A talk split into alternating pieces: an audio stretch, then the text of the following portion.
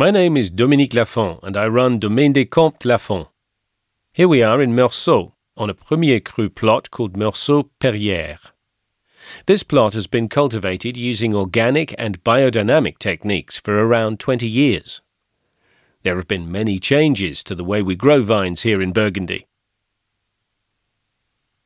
You have to remember that before phylloxera, vines were grown in blocks with more than 30,000 vines per hectare, with no wires.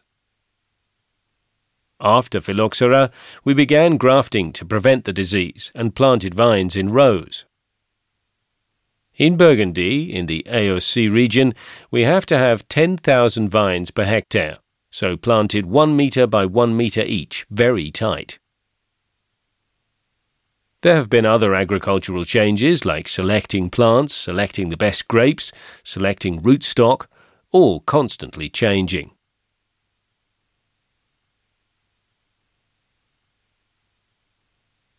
Also, the use of chemical agriculture increased significantly after the war.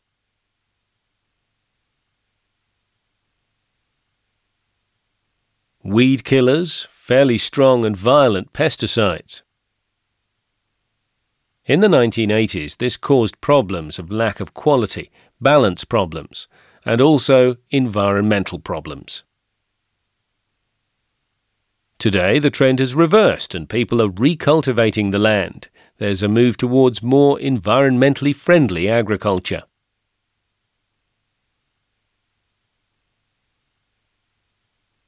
It's still developing, still a work in progress. I think our profession is constantly evolving, reflecting, to search for the very best, the best possible quality. The challenges we're facing today are also environmental challenges respect for secondary fauna, threats from new diseases.